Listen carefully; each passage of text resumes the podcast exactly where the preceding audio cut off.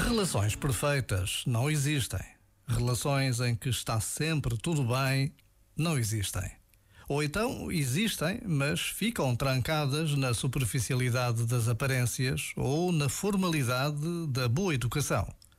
As relações de perfeita intimidade são aquelas que chegam à profundidade, são aquelas que dão espaço às diferenças e às divergências porque estão fundadas num amor maior, lançam pontes até sobre os abismos.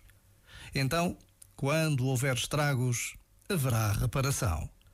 Quando houver mágoas, haverá perdão.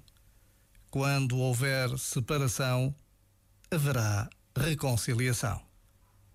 Já agora, vale a pena pensar nisto.